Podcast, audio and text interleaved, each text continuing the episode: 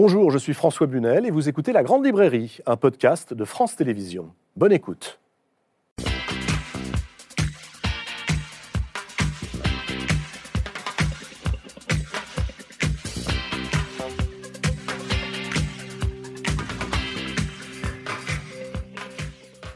Bonsoir, bonsoir à tous, bienvenue dans la Grande Librairie. Je vous propose ce soir une émission en compagnie d'un des philosophes les plus inspirants de notre époque. Un philosophe qui a consacré sa vie et son œuvre à rendre la philosophie populaire sans jamais rien céder à l'exigence. Ses livres sont clairs, accessibles à tous, ils rencontrent un immense succès, ils sont traduits en 25 langues. Bonsoir André Consponville. Bonsoir. Je suis très heureux de vous accueillir dans cette grande librairie, autour de cette table où l'on voit quelques-uns des plus de 25 ouvrages que vous avez écrits au cours des 35 dernières années et qui, euh, je le disais, rencontrent ce succès auprès de tous, j'allais dire aussi bien auprès euh, des, plus jeunes, les adolescents, les étudiants, qu'auprès euh, de leurs parents qui ont besoin peut-être de repères. Vous publiez aux éditions Vuibert, André Comte-Sponville, un livre dont le titre pourrait être un manifeste, tant il met en joie et en route également le plaisir de penser. Alors, la liberté, la morale, la politique, la culture, l'humanisme, mais aussi l'amour ou encore la mort, ce sont quelques-uns des sujets qu'aborde André Comte-Sponville dans ce livre et dont nous allons parler ce soir ensemble. Euh, André Comte-Sponville qui vous montrera, phrase à l'appui, comment la philosophie peut vous aider à mieux penser, pour vivre mieux De quelle façon les philosophes, qui sont euh, d'abord, il faut le redire, de grands écrivains, très souvent, en tout cas ceux que nous allons choisir ce soir, comment ces philosophes, grands écrivains, vous permettent d'aborder ces sujets dont on constate tous les jours qu'ils appellent la réflexion et nécessitent euh, la nuance, notamment cette période où les mots liberté, morale, politique sont soit malmenés, soit décrédibilisés. Et puis, euh, nous parlerons de l'art également dans la deuxième partie de cette émission et notamment de la musique avec euh, une chef d'orchestre. Mélanie Lévy-Thiebaud viendra nous rejoindre sur ce plateau. Elle est l'une des rares femmes chefs d'orchestre. Elle publie un livre absolument passionnant, Une histoire vivante de la musique. Même ceux qui ne lisent pas une note de musique vont pouvoir se laisser guider. Avant d'aborder euh, ces différents sujets, André Comte-Sponville, j'aimerais savoir comment vous vivez cette drôle d'année 2022, du moins ces, premiers, euh, ces premières semaines, ces premiers mois Écoutez, écoutez je, la, vis entre le, soulagement, parce que l'essentiel de la pandémie semble être derrière nous. On va voir les, les, suites, mais enfin, les médecins sont plutôt rassurants.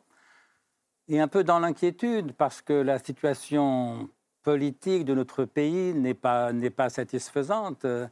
ni cette campagne électorale avec. Euh, un tiers des Français qui semblent attirés par, par l'extrême droite, une gauche en, déconfiture, euh, des tensions terribles dans notre pays, des colères, de, la rage, de, la haine surtout. Je suis frappé par la quantité de, haine qui semble traverser notre pays. Donc voilà, soulagement d'un point de vue sanitaire, inquiétude d'un point de vue politique, mais en même temps confiance, parce qu'il y a tellement de pays qui vont plus mal que le nôtre. Il faut toujours rappeler que nous avons une chance formidable. Mais est-ce que ça, c'est un argument philosophique, justement, André Comte-Sponville, de se dire ah, il y a pire ailleurs? Bah, C'est un argument, en tout cas, de, lucidité. C'est-à-dire que moi, j'ai le sentiment que beaucoup de Français ne perçoivent pas la chance que nous avons hmm. de vivre en paix dans une démocratie. Euh, ça n'est pas vrai partout, ça n'a pas été vrai tout le temps. Ça ne veut pas dire qu'il n'y a pas de problème. Encore une fois, j'évoquais mm. moi-même la, situation politique qui est tout à fait euh, insatisfaisante, mais il n'en reste pas moins que nous vivons en démocratie, que nous vivons en paix, euh, que chacun peut, peut s'exprimer. vous savez, il m'arrive d'imaginer le monde dans 200 ans. Rien ne garantit qu'il y aura encore des démocraties dans 200 ans. Peut-être qu'il n'y aura plus partout que des dictatures totalitaires, militaires, mafieuses, selon les cas.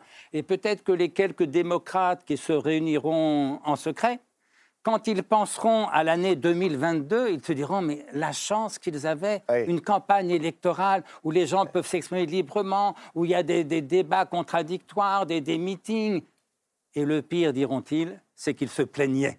Et, donc voilà, n'oublions pas que euh, non seulement il y a pire que, que, nous, mais il peut y avoir pire. Autrement dit, voudrais que les gens se, se rappelle que la démocratie est un trésor formidable. Et ce qui m'inquiète un peu, c'est que la haine, y compris la haine politique de la gauche pour la droite, de la droite pour la gauche, des, modérés pour les extrêmes, euh, tend à nous faire oublier malgré tout ce qui réunit en tout cas tous les démocrates, qui est justement l'amour de, la liberté. Et ça, je crois que c'est effectivement un argument philosophique. Euh, vous avez lâché le mot j'imagine ah, l'imagination. J'aimerais savoir quel euh, rôle joue cette imagination, parce que vous avez presque parlé comme un romancier, André Comte-Sponville, euh, pour faire de la philosophie. Hein, j'imagine ce que serait peut-être le monde dans 200 ans. Un peu de politique fiction. Mais c'est très intéressant, ça, justement. Quel rôle euh, le roman, l'imaginaire, l'imagination tient-il pour ceux qui font profession d'essayer de penser? En d'autres mots, le romancier celui qui, euh, autrefois, ça s'appelait, on les appelait Jules Verne, par exemple, euh, au XIXe siècle, euh, et qui imaginait l'avenir. Mais au XXe siècle, c'était Philippe Cadic. Et puis au XXIe, on a Alain Damasio, par exemple. Quel rôle ces gens qui sont dans l'imagination et qui inventent le futur jouent-ils dans la réflexion philosophique? Ils nous aident à penser le présent, parce que la seule façon de penser vraiment le présent, c'est aussi de se projeter vers l'avenir, de façon imaginaire, de façon rationnelle. Il ne faut pas confondre le, rêve, l'anticipation, le, projet, ce sont des, choses différentes. Mais je crois que penser le présent, ça suppose bien sûr la mémoire du passé, mais aussi une certaine anticipation de, l'avenir. Euh, voilà, et, se rappeler que la démocratie n'est pas immortelle, je mmh. crois que c'est une façon de défendre la démocratie. Alors André Comte-Sponville, les téléspectateurs de la Grande Librairie vous connaissent bien parce que j'ai eu l'occasion à plusieurs reprises et la joie de vous accueillir, euh, parfois avec des historiens, souvent avec des romanciers, mais euh, euh, c'est toujours bien de revenir, je crois, sur quelques dates ou quelques mots-clés d'une œuvre. Je crois qu'il y a une œuvre aujourd'hui vous concernant, une philosophie à la fois pour tout le monde et très personnelle en même temps. C'est ce que nous allons voir dans un instant. Je vous propose de revenir en images, sous forme de portrait, euh, sur cet itinéraire d'André Comte-Sponville à travers quelques temps forts. Regardez. Le temps, celui du passé et de l'enfance plutôt malheureuse d'André Comte-Sponville selon ses propres dires. Le jeune garçon souffre de problèmes d'élocution, se réfugie dans les livres et décide à 11 ans de devenir romancier. Mais la philosophie le rattrape, le jeune homme se plonge dans les pensées de Blaise Pascal et crainte et tremblement de Soren Kierkegaard. La philosophie devient son refuge à l'anxiété et à la mélancolie. L'apprentissage se poursuit à l'école normale supérieure. André Comte-Sponville passe l'agrégation de philosophie et soutient une thèse de doctorat sous la direction de celui qui deviendra son maître et ami, Marcel Conche. La connaissance, il est désormais temps de la transmettre, d'abord au lycée où le jeune professeur de philosophie enseigne et corrige chaque année les copies du baccalauréat. Ce qui compte, c'est la capacité à produire une réflexion personnelle et pertinent. S'il y avait une recette, ça serait, ou trois recettes selon la, formule fameuse. La première, c'est la clarté. La seconde, c'est la clarté. La troisième, c'est la clarté. Cette clarté et cette sagesse, ce sont celles dont il fait preuve en 1995 en publiant son septième livre, Petit traité des grandes vertus. Grand prix de l'Académie française, traduit en 24 langues, c'est un immense succès suivi d'un autre, La sagesse des modernes, écrit à quatre mains avec un philosophe qui deviendra ministre quelques années plus tard, un certain Luc Ferry. Ces triomphes littéraires sont aussi le début d'une certaine forme de liberté. André Comte-Sponville, philosophe matérialiste à la façon d'Épicure et rationaliste comme Spinoza, devient un philosophe humaniste dans la ligne droite de son grand compagnon de route, Michel de Montaigne. Toute la sagesse de Montaigne se résume en une formule à l'extrême fin des essais. Pour moi donc, j'aime la vie. Et la vie, André Comte-Sponville l'aime au point d'en accepter la finitude. Son combat le plus cher, le droit à mourir dans la dignité. Pendant huit ans, il défend la légalisation de l'euthanasie au sein du Comité consultatif national d'éthique. Le philosophe fustige aussi au début de la pandémie cette peur de la mort qui l'emporte sur l'amour de la vie. Un écho à cette phrase d'André Gide qu'il récite comme un mantra depuis l'âge de 13 ans. Une pas assez constante pensée de la mort n'a donné pas assez de prix mhm. au plus petit instant de ta vie. Que manque-t-il dans ce court portrait qui tente de saisir un itinéraire à défaut euh, d'expliquer une vie Il manque la politique, il manque la religion. Par quoi j'ai commencé, puisque j'étais chrétien, catholique, pratiquant jusqu'à l'âge de 17-18 ans. Et puis la politique, mai 68 est passé par là, j'avais 16 ans, j'étais lycéen à Paris. Je me suis retrouvé euh, un ou deux ans plus tard membre du Parti communiste. J'y suis resté dix ans. C'est long dans, dans, une vie d'homme, si vous voulez. Et ces deux dimensions, aussi bien la religion que la politique, ont été importantes dans ma vie. Et il en reste quelque chose. De la religion, moi je me définis souvent comme athée, non dogmatique et fidèle. Fidèle mmh. parce que je reste attaché à toutes ces valeurs morales, humaines, spirituelles qui se sont dites dans les grandes religions en général, mais dans la tradition judéo-chrétienne en particulier. Et puis de la politique, il reste bah, justement un intérêt passionné pour la politique. Alors je n'ai plus les, positions radicales que j'avais euh, entre, entre 20 et 30 ans. Je suis devenu un social-démocrate euh, modéré. Euh, Qu'est-ce qui vous a éloigné de cette politique? Tiens, je voudrais qu'on regarde cette photo elle euh, est surprenante de voir un André. Consponville, porte-voix à la main, et cette photo annonce euh, celle-ci, je crois, quatre ans plus tard. Alors là, vous êtes carrément euh, en état d'arrestation entre deux CRS. Oui, alors la première, je devais être en première au lycée François Villon, porte devant. Donc on faisait un meeting dans la cour de récréation. En 1969 69, je pense, voilà. ça. Voilà. Et la deuxième, c'est plus tard, je pense c'est en 1973. J'étais donc membre des jeunesses communistes et nous avions occupé l'ambassade du Chili pour protester contre le coup d'État de, Pinochet. Et bien sûr, au bout de quelques heures, nous avons été évacués euh, par les CRS. Et voilà, donc là, on me voit sortant de l'ambassade du Chili, encadré par deux, casques de, CRS. Mais vous représentez, André Comte-Sponville, euh, j'allais dire, un, modèle philosophique assez étonnant aujourd'hui. Euh, la plupart de ceux qui furent vos condisciples euh, sont restés très engagés. Vous, on a le sentiment qu'à part cette brève parenthèse dont vous venez de parler, qui s'achève au milieu des années 70, vous avez choisi de penser ou de regarder, d'observer la vie politique davantage que vous y engagez au sens peut-être classique du terme. Qu'est-ce qui vous a éloigné de l'activisme politique? Mais d'abord, j'ai pas le sentiment d'être euh, exceptionnel de ce point de vue. La plupart de mes amis, qui étaient comme moi militants de gauche ou d'extrême gauche selon les cas, ont mis beaucoup d'eau dans, dans leur vin et puis sont revenus d'occupations peut-être plus, plus passionnantes sur la durée. Vous savez, la politique, moi j'en ai fait beaucoup, beaucoup. Euh, il y a quand même beaucoup de temps perdu. Alors pour me rassurer, quand j'avais 18, 20 ans, euh, pensant à toutes les soirées que je consacrais à des réunions, forcément un peu ennuyeuses, répétitives, je me disais à moi-même, pour me rassurer, ça vaut toujours mieux que le salon des verres du Rhin dans la recherche de temps perdu. Autrement dit, militer ou fréquenter les salons du Faubourg Saint-Germain, finalement, c'est une façon de perdre son temps avant de le retrouver. Euh, ce qui m'a éloigné de, la politique, alors d'abord, il y a eu l'éloignement du marxisme, parce qu'il y a à la fois de dimensions utopiques et dogmatiques dans, le marxisme. Utopique, puisqu'il annonce une société sans classe, une société d'abondance, sans classe, sans État. évidemment, je n'y crois plus. Et de dogmatique, puisque le marxisme prétend être la science qui dit à la fois le bien et le vrai. Et cette structure-là me paraît foncièrement inquiétante. Donc je me suis éloigné du marxisme lui-même, mais aussi euh, je suis devenu modéré. Alors ça, c'est presque un, gros mot, on l'a beaucoup, beaucoup reproché. Montaigne a joué un rôle dans, dans cette modération. Lequel? Mais parce que j'ai fini par me dire que les différentes positions n'opposent pas les bons et les méchants ne pose pas les gens intelligents et les imbéciles. Ce sont des oppositions légitimes de point de vue, d'intérêt, euh, d'opinion. Le, premier.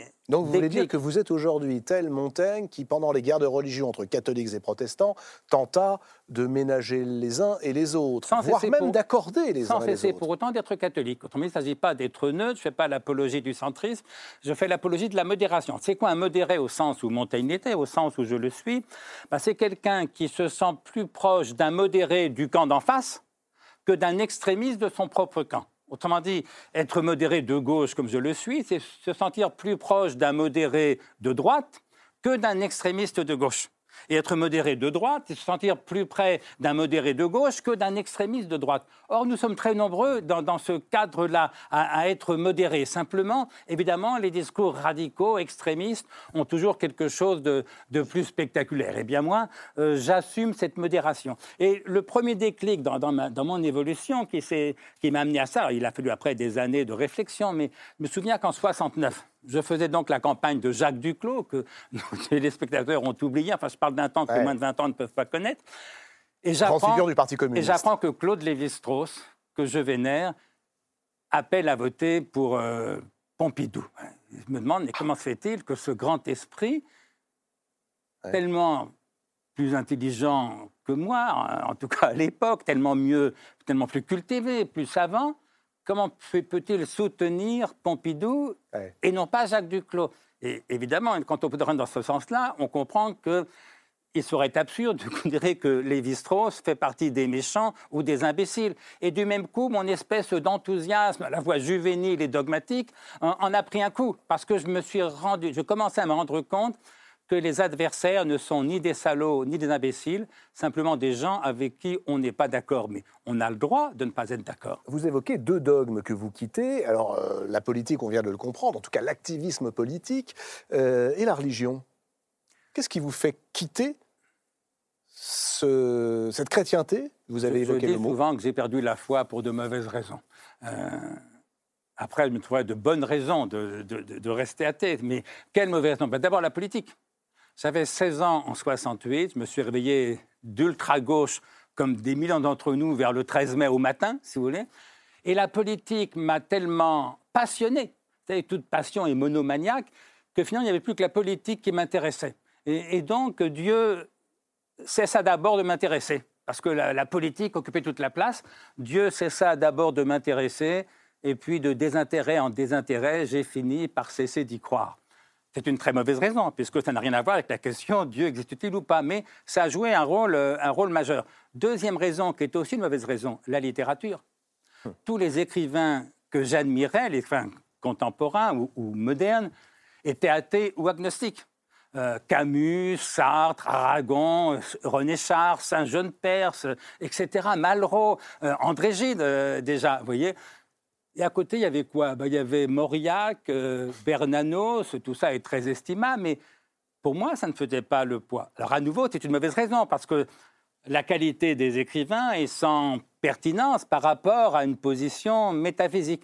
Aujourd'hui, au fond, j'admirerais Christian Bobin et Emmanuel Schmitt, qui sont des auteurs croyants, peut-être ça irait dans, l'autre sens. Il va me falloir des années de philosophie pour trouver finalement après coup, mais on trouve toujours l'argument après coup, me permettant de justifier ma position d'athée. Le fait que je ne crois plus en Dieu, ça change beaucoup de choses d'un point de vue métaphysique. Ça ne change pas grand-chose d'un point de vue moral. me dit, quand je relis les évangiles aujourd'hui, je me sens toujours proche finalement de, de cette morale-là. Et c'est pourquoi je reste fidèle à cette tradition chrétienne ou judéo-chrétienne pour être plus vaste. Autrement dit, je n'ai pas le sentiment, d'un point de vue moral, d'avoir trahi l'adolescent pieux que, j'étais, parce que euh, ces valeurs-là continuent de me toucher. Au fond, quand j'ai publié le petit traité des, des, grandes vertus, je disais à Bernard Pivot, qui était à votre place, si j'ose dire, que mon premier maître en morale, ça avait été Georges Brassens. Or, Georges Brassens, tout le monde sait bien qu'il était parfaitement mécréant, comme il disait, libertaire, libertaire et très proche de l'esprit des évangiles. Lors d'une interview, euh, on interrogeait Brassens sur ses poètes préférés. Alors il évoquait je ne sais qui, Verlaine, euh, Paul Fort, René Fort, euh, Paul Fort, etc. Et puis il ajoute, cela dit, mon poète préféré, ça reste Jésus-Christ. Dans la bouche de Georges Brassens, ça dit quand même quelque chose d'important. De, même que Spinoza, qui était... Et vous, votre poète préféré, diriez-vous que c'est Jésus-Christ? Non, c'est Baudelaire, évidemment. Ah, oui, lequel est quand même aux antipodes. Et, Jules Lafort, qui est un moins grand ah poète que Baudelaire, mais que j'aime peut-être encore plus tendrement. Euh, Baudelaire, je l'admire davantage. Euh, Jules Lafort, je me touche euh, davantage. Voilà, mais donc... mais oui. expliquez-moi une chose. comment, là, ce sont les fidélités à l'adolescent, avez-vous dit, hein, l'adolescent que vous étiez, l'adolescent chrétien et l'adolescent qui très vite découvre la politique. Que reste-t-il aujourd'hui, André Comte-Sponville, de l'enfant que vous fûtes jadis, avant d'être adolescent? Cet enfant qu'on a vu là tout à l'heure euh, et, qui, selon vos propres dires, a eu une enfance assez peu heureuse? Oui, j'étais un enfant grave. Euh, parfois ou souvent malheureux parce que ma mère était malheureuse. Le couple parental était déchiré, mais malheureusement, ils continuaient à vivre ensemble. Un père très dur euh, avec ma mère, mais très dur avec nous, euh, ses enfants, méprisant, rejetant. et une mère, à l'inverse, très aimante, mais très malheureuse, à la fois dépressive et malheureuse. Ce n'est pas la même chose, la dépression et le malheur, mais elle, avait les, deux, si j'ose dire. Et donc j'ai grandi, j'ai appris à vivre et à aimer dans, le malheur de ma mère. Voilà, c'est ça la chose. Et donc euh, c'est difficile pour un petit garçon qui aime passionnément sa mère, ce qui était bien sûr banalement mon cas, d'être heureux quand sa mère d'évidence est, est malheureuse, si vous voulez. Alors ça ne veut pas dire que ma mère était toujours en larmes, elle avait des moments de, gaieté, de, joie comme tout le monde, sauf que quand elle était gaie, ça sonnait faux. On avait le sentiment d'une forme de, théâtre, elle faisait du cinéma. Alors qu'à l'inverse, quand elle était triste, quand elle pleurait dans, mes bras, ça sonnait absolument vrai. Et, donc j'en avais gardé dans ma petite tête d'enfant l'idée fausse, mais qui m'a duré longtemps, que la vérité était du côté de la tristesse et que la joie était du côté de l'illusion. Et il m'a fallu faire de la philosophie, d'abord lire les Grecs pour comprendre l'inverse, à savoir que c'est l'illusion qui rend malheureux et que c'est la vérité qui libère. Et il se trouve que euh, mes premiers livres, au fond, sont nés sur cette histoire-là. Comment se défaire des illusions qui rendent malheureux, parce que toute espérance est déçue toujours. C'était le traité du désespoir et de la C'était le traité du désespoir et de la un immense succès, précisément parce qu'il remettait en cause ce, cliché ce cliché de vivre pour l'avenir, euh, de vivre en espérance, alors que bien sûr, la seule chose qu'on puisse vivre, c'est le présent. Mais pardonnez-moi, un mot encore? Quand j'ai publié ce livre-là, Traité du désespoir et de la bêtitude, l'une des premières lettres de lecteur que j'ai reçues m'était adressée par un psychanalyste que je ne connaissais pas, qui me disait qu'il était d'accord avec les thèses soutenues dans ce livre, Traité du désespoir et de la béatitude, parce que, me disait-il, en tant que psychanalyste, je constate que l'espérance est la principale cause de suicide.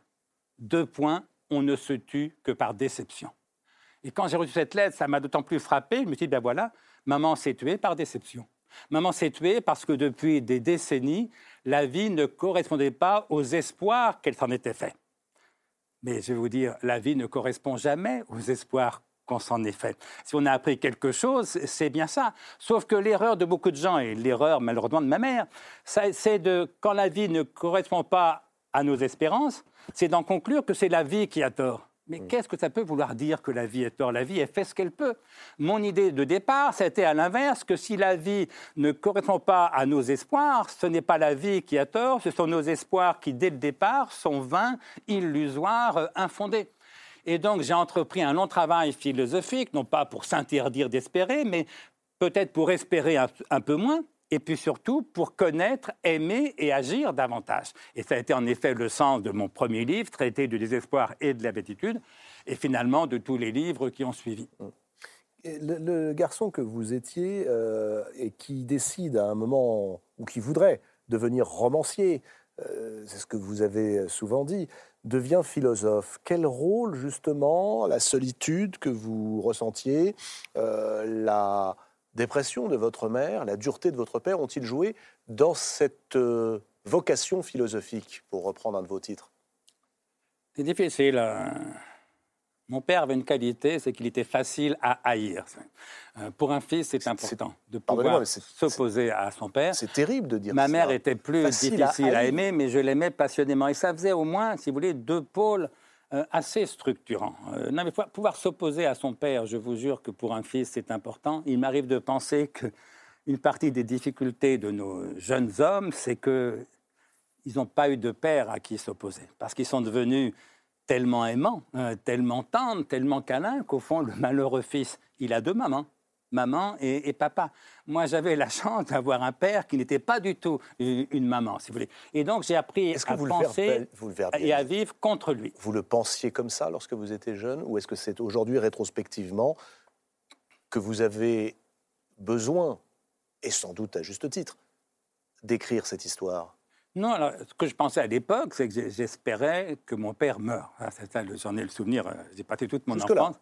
Oui, parce qu'il rendait ma mère malheureuse, c'est aussi bête. Alors après, j'ai compris que c'était plus compliqué que ça, qu'il y avait en partie entre eux une pathologie de couple finalement, et que mon père n'était pas le seul responsable. Euh, tout ça est toujours beaucoup plus compliqué que ce que peut en comprendre un enfant de, de 7-8 ans, vous voyez. Mais voilà, oui, j'ai grandi dans le malheur de ma mère et dans la haine que j'avais pour mon père. Euh, Je lui ai pardonné depuis, il, y a bien, il est mort maintenant, mais je lui ai pardonné bien avant qu'il meure, quand j'ai compris justement la, complexité de, tout ça. J'en dis un mot rapidement pour ne pas avoir l'air de, noircir euh, mon père. Il trouve quand ma mère l'a quitté enfin, le jour où c'était admis normal sup, ma mère est partie le jour même. Hein. Euh, et mon père, quelques années après, s'est remarié avec une femme merveilleuse. Et j'ai vu mon père, qui avait été un mari détestable avec ma mère pendant 20 ans, devenir avec sa nouvelle épouse le plus aimant, le plus respectueux, le plus tendre des époux. Ça m'en a appris beaucoup sur l'amour et, sur le couple. Et ça m'a aidé à pardonner à mon père parce que je comprenais mieux justement ce qui tenait à cette espèce de pathologie de couple qu'il avait vécu avec ma mère. Je ne veux pas du tout en faire un, salaud, si vous voulez. C'était pas quelqu'un de facile. Hein. C'était quelqu'un de, très dur, mais bon, il avait comme tout le monde, ses excuses. Mais donc ça, oui, ça, je l'ai vraiment vécu. Voilà. ce que j'avais en conscience, c'est l'amour de ma mère, et donc, puisqu'il rendait ma mère malheureuse, la haine ou la rancœur contre mon père. Et pour penser, ça m'a aidé, parce que du coup, j'essaie de penser le malheur pour, pour en, sortir, finalement. J'ai écrit parfois sur le bonheur, mais parce que le vrai problème, c'est le malheur. Mmh. Les gens qui, qui ont le bonheur facile, à la limite, ils peuvent se passer de philosophie quand on n'est pas très doué pour le bonheur, mais plutôt porté à une forme d'angoisse ou de mélancolie, on, a besoin de philosopher pour arriver à aimer la vie. Hein. Je, citais Montaigne dans le petit extrait que vous avez cité. Oui, c'est vrai. Euh, la vraie sagesse, c'est l'amour de la vie, mais on n'est pas tous aussi doués que ça pour aimer la vie. Et moi, au fond, on, voit bien le chemin que vous avez parcouru. Est-ce que penser était un plaisir lorsque vous n'étiez pas encore le philosophe que vous êtes devenu? Vous avez intitulé votre livre Le plaisir de penser. Oui, mais ça, c'est vrai. Quand j'ai pris les pensées de Pascal, donc euh, j'avais 16 ans, j'imagine, 15 ans peut-être, sur le conseil de l'aumônier de mon lycée, qui était l'admirable père Bernard Feyen, lire les pensées de Pascal à 15-16 ans, c'est inouï la, joie de, rencontrer cette intelligence. Et c'est d'autant plus frappant que ce type est quand même d'une tristesse absolue. C'est un auteur tragique, et moi j'aime les auteurs tragiques. Mais l'intelligence de Pascal, cet éblouissement. Et puis j'ai lu Kierkegaard. Et, puis après, il y a eu les cours de philo. Et alors là, moi qui est un élève tout à fait médiocre, sauf en français, j'avais de bonnes notes, mais j'étais un élève indiscipliné, peu travailleur. Et tout d'un coup, en philosophie, je découvre justement le plaisir de penser. J'ai eu la chance d'avoir en terminale, en, Hippocagne, en Cagne et à la fac, d'excellents professeurs de philosophie qui respiraient pas forcément une joie de vivre, mais une joie de, penser. Notre Pessel, qui était mon prof en Cagne, était extraordinaire mm. parce qu'on sentait presque charnellement que la pensée le rendait joyeux. Il y avait une espèce de tonicité, d'enthousiasme intellectuel, et ça, moi, j'ai adoré ça, et je continue à adorer ça. Et alors, je m'arrête sur ce que vous venez de dire. Il y a d'un côté le plaisir de vivre et de l'autre le plaisir de penser. Les deux ne sont pas forcément liés. On peut aussi avoir envie, euh, en prenant plaisir à penser, de découvrir deux ou trois choses qui nous permettront de mieux vivre. Bien sûr. C'est le, sens hein, euh, du, livre que vous publiez, Le plaisir de penser, aux éditions Vuibert. Et alors, c'est un livre qui est, j'allais dire, il est parfait parce qu'il est pour tout le monde. Euh, les philosophes y trouveront la vraie philosophie de Comte Sponville parce que vous nous dites c'est de la philosophie, réalité c'est la vôtre. Ce sont vos auteurs de chevet, ceux que vous aimez, ceux qui vous ont forgé. Et puis alors tous les autres découvriront euh, ce qui les inspirera. des citations très brèves d'une phrase, des bijoux, des fusées comme disait Baudelaire, et puis parfois des textes d'une page, une page et demie, qui sont euh, somptueux, qu'on a envie d'annoter et de lire et de relire. Euh, si vous deviez, allez, s'il fallait, André Comte-Sponville, d'une formule claire, définir ce que prendre plaisir à penser est, ce que philosopher est, que diriez-vous? C'est pas la même chose. Parce que penser, on peut penser en mathématiques, en histoire. Et je pense qu'il y a un plaisir à faire des, des mathématiques, à faire de l'histoire, de la biologie. La philosophie, c'est un type de, pensée. Alors, la vraie question, c'est qu'est-ce que la philosophie? Question philosophique. Donc, il y a des dizaines de définitions différentes, assez souvent convergentes. Celle que moi, je retiens de préférence, c'est celle d'Épicure. Épicure disait La philosophie est une activité qui, par des discours et des raisonnements, nous procure la vie heureuse. J'aime tout dans cette définition. J'aime d'abord que la philosophie soit une activité mhm. et pas une doctrine ou, une contemplation. Une activité, ça doit transformer quelque chose. Ce que dira Wittgenstein 23 siècles plus tard, Wittgenstein disait la philosophie n'est pas une doctrine, mais une activité. Donc la philosophie est une activité qui, par des discours et des raisonnements, C'est ce que j'appelle une pratique discursive. Ça se fait avec des mots, des discours, des raisonnements, et pas des visions, des intuitions ou des extases. La philosophie est une activité qui, par des discours et des raisonnements, nous procure la vie heureuse. Alors là, il faut baisser d'un ton, parce que je ne suis pas sûr que nous ayons, nous, les modernes, les moyens de la belle confiance grecque. Moi, je dirais plus modestement, la philosophie est une activité qui, par des discours et des raisonnements, tente à nous procurer la vie heureuse, ou tente à faire reculer le malheur. Ou pour le dire dans des mots qui soient moi, ma, définition, la voici. Moi, je dis la philosophie est une pratique discursive, ça c'est par des discours et des raisonnements. La philosophie est une pratique discursive, mais non scientifique, qui a mhm. le tout pour objet, la raison pour moyen et la sagesse pour but. Et c'est pourquoi il faut philosopher pour vivre mieux. Qu'est-ce que c'est que philosopher? Je dis souvent, il s'agit de penser mieux pour vivre mieux. Et donc la philosophie doit servir à quelque chose, pas une utilité technique évidemment, mais elle doit servir à vivre. Deleuze disait, si vous pensez que la philosophie ne sert à rien, n'en faites pas. Il avait raison. Mais à quoi la philosophie peut-elle servir? Bah, Essentiellement à vivre. Pensez mieux pour vivre mieux. Je dis aussi parfois, pour définir ou caractériser la philosophie, euh, je dis que philosopher, c'est penser sa vie et vivre sa pensée. Et je crois que c'est vrai, sauf que on n'y parvient jamais tout à fait ou plutôt il y a toujours un décalage entre les deux. Je veux dire qu'il y a toujours une partie de notre vie qui n'est pas pensée et une partie de notre pensée qui n'est pas vécue. Mais penser sa vie, vivre sa pensée, ça indique un chemin. Évidemment, si on arrivait à penser toute sa vie et à vivre toute sa pensée, on serait du côté de la sagesse. Il va de soi que je n'ai pas cette prétention. Mais voilà, la philosophie est ce chemin. Autrement dit, c'est une pensée, et donc il y a le plaisir de penser comme en mathématiques ou en biologie, sauf que la pensée porte sur la vie elle-même, sur l'expérience que nous avons de notre vie. C'est ce qui fait sa singularité. Parce qu'on dit souvent qu'il y a autant de philosophies différentes qu'il y a de philosophes différents. Ce, qui est un peu exagéré. il y a des courants, il y a des écoles, mais ce n'est pas tout à fait faux. Pourquoi? Parce surtout, que ça nous décourage de philosopher. Non, parce que la philosophie n'est pas une science. Mais précisément là où une pensée est scientifique, à la limite, je n'ai aucune raison de m'en occuper moi-même, mmh. puisqu'il n'y a pas autant de mathématiques différentes qu'il y a de mathématiques différentes. Pourquoi voulez-vous que je fasse des maths moi-même? J'aime mieux que les matheux s'en chargent, si j'ose dire. Autrement dit, combien font 3, 347 multiplié par 212, le tout au carré? Ça, il n'y a qu'une réponse possible. Il n'y en a qu'une, mais je ne vais pas ah. m'embêter à la chercher. j'interroge ma calculette, j'interroge... Est-ce qu'il n'y a pas autant de philosophie qu'il existe de philosophes? Alors que la question, Dieu existe-t-il ou pas? Y a-t-il une vie après la mort ou pas? Qu'est-ce que le bonheur? Peut-on l'atteindre? Comment? Qu'est-ce que la justice? Sommes-nous libres ou déterminés? Là, il n'y a pas une réponse qui serait la réponse de la philosophie. Il y a des dizaines de réponses différentes par des dizaines de philosophes différents. Et donc, c'est justement parce que la philosophie n'est pas une science que je dois philosopher moi-même. Et c'est pourquoi toute philosophie est subjective, singulière, personnelle. Quelle, est, la porte, quelle est la porte d'entrée, André Comte-Sponville, dans cette immense forêt où chaque arbre est un philosophe parfois impressionnant par sa taille, son gigantisme et l'ombre portée euh, qu'il euh, laisse sur nous? La porte d'entrée, c'est l'admiration. La ah. première raison de philosopher en vérité, c'est l'admiration éblouie que l'on ressent devant tel ou tel grand auteur. J'évoquais Pascal à 15 ou 16 ans, Épicure à 18 ans, Spinoza à 19, Aristote ou Montaigne à 30, Aristote euh, vers le même âge. Il faut s'entendre sur le mot admiration, parce que vous écrivez admiration, il faut l'entendre au sens de étonnement. Euh, c'est une phrase de Montaigne. Montaigne écrit L'admiration est fondement de toute philosophie idée qu'on trouve. sauf que du temps de Montaigne, admiration, ça veut dire étonnement. Et c'est une idée qu'il emprunte à Platon et à Aristote. L'un et l'autre ont dit que l'étonnement est à l'origine de toute philosophie.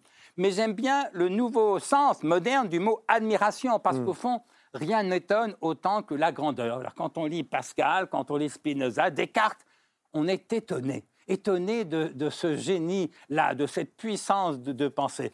Et c'est parce qu'on admire infiniment bah, qu'on a envie de philosopher soi-même. Comment faire, André Comte-Sponville, pour que l'admiration revienne, j'allais dire, à la mode euh, Pour que notre époque, qui, euh, notamment avec euh, les réseaux sociaux, on ne va pas se mentir, mais aussi avec une certaine peur, à bah remplacer l'admiration par l'ironie, pour ne pas dire le cynisme, pour ne pas dire le mépris, comment renouer avec cette admiration au sens de Montaigne?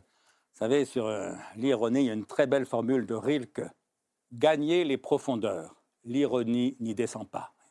Autrement dit, toute ironie est toujours superficielle, alors que l'humour peut être euh, profond. mais c'est aussi pourquoi j'ai fait ce livre précisément, parce que Là, c'est vraiment un livre de vulgarisation. Pour le coup, ce n'est pas le cas de, tous mes livres, tant s'en faut, mais là, c'est vraiment un livre de vulgarisation. Dire le sous-titre, le titre, c'est Le plaisir de penser, mmh. sous-titré une introduction à la philosophie. Autrement dit, là, je m'adresse expressément à des gens qui n'ont jamais fait de philosophie. Alors d'abord des élèves, des lycéens de première ou de terminale pour les accompagner dans leurs études de philosophie, mais aussi bien aux adultes qui n'ont jamais fait de philosophie et qui ont envie de voir ce que c'est. Eh bien voilà, là, ils ont 600 textes, effectivement, d'une phrase à, une page, une page et demie parmi les plus grands auteurs, et pas seulement mes auteurs de prédilection. Euh, il y a des textes de Platon, il y, a des textes de, de Leibniz, qui sont des gens que j'admire, mais, qui ne sont pas... Il y a quand même beaucoup de Montaigne, de Spinoza, d'Épicure, de Stoïciens, de Pascal, de ceux qui vous ont forgé. Oui, mais je, crois qu'il n'y a pas de grands philosophes qui ne soient pas présents euh, aussi, parce hmm. que, je prends l'exemple de Leibniz, je l'admire infiniment. Je suis d'accord avec rien euh, sur rien avec lui, mais ça ne m'empêche pas de l'admirer. Il ne faut pas confondre l'admiration et, l'adhésion. Donc voilà, là c'est un livre pour souvent Hegel, ouvrir à la philosophie. Pardon? J'ai pas vu très souvent Hegel, par exemple. Il y est, mais un peu. Il y a Hegel, mais il est présent quand même. Hein. il, est présent, notamment le chapitre euh, sur l'art emprunte beaucoup de, textes à Hegel. Mais ah, c'est vrai, ça reste un livre subjectif, c'est un livre de philosophie. Et alors, il faut dire, c'est une anthologie sur 12 chapitres, 12 thèmes différents, donc la morale, la politique, l'amour, la mort, la liberté, la religion, etc. C'est une anthologie, un florilège, sauf que chaque chapitre commence par un texte que de moi, où j'essaie de bâtir une problématique pour dire en une dizaine de pages l'essentiel de, cette notion, du moins pour bâtir une problématique qui permet au lecteur de comprendre pourquoi cette question-là est particulièrement importante et intéressante. Et alors, euh, pardon de vous reprendre, monsieur le professeur, mais vous n'avez pas répondu à ma question, qui était comment restaurer l'admiration ben aujourd'hui La réponse est... Ah, moi, j'admire ce que vous faites, j'admire les philosophes aussi. Mais... Donner un contact direct avec les grands auteurs. On ne peut pas ah. faire admirer la musique sans faire écouter la musique. On parlera avec la chef d'orchestre qui parle très bien de musique, mais il y a un moment où il faut quand même écouter la musique. Ce n'est pas par des livres qu'on va rentrer dans la musique. Et de même, en philosophie, il y a un moment où il faut rentrer en contact direct avec les auteurs. Et c'est pourquoi j'aime mieux la formule du florilège, de l'anthologie que, que j'ai choisie, que les manuels, parce que les manuels qui résument les pensées, mm. c'est toujours d'une platitude, d'un ennui euh, indépassable. Là, je ne résume pas, je présente le texte tel qu'il est, comme je le faisais à la Sorbonne avec mes étudiants, et à chacun de, se heurter. Alors, des fois, les textes sont difficiles, des fois, ils sont beaucoup plus faciles, mais je crois qu'il est bon de prendre le temps et le courage de se heurter y compris parfois à la difficulté. Alors je vous propose de prendre le temps euh, et le courage, tiens, euh, de nous heurter à la difficulté d'aujourd'hui. Euh, vous consacrez un chapitre entier à la question de la liberté.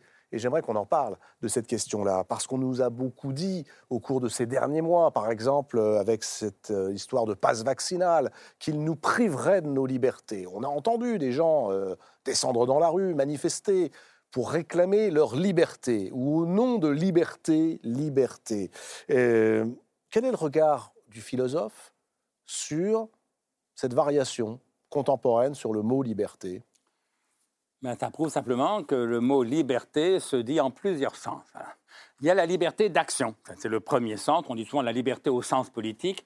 Je suis libre de faire tout ce que personne ne m'empêche de faire. Donc, je suis venu librement ce soir mmh. parce que personne ne m'y obligeait, personne ne m'y empêchait.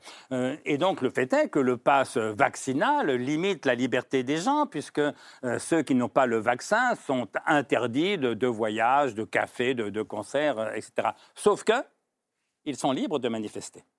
Autrement dit, la liberté d'action, elle n'est jamais infinie. Il y a toujours des limites, évidemment elle est très rarement nulle. Même celui qui est prisonnier, euh, il a encore le choix entre préparer une évasion, courtiser euh, les, gardiens, euh, appeler au secours par la presse, que sais-je. Il est très rare que la liberté soit absolument nulle et il n'arrive jamais qu'elle soit infinie. Et donc, il y a un curseur qui peut se déplacer, on est plus ou moins libre.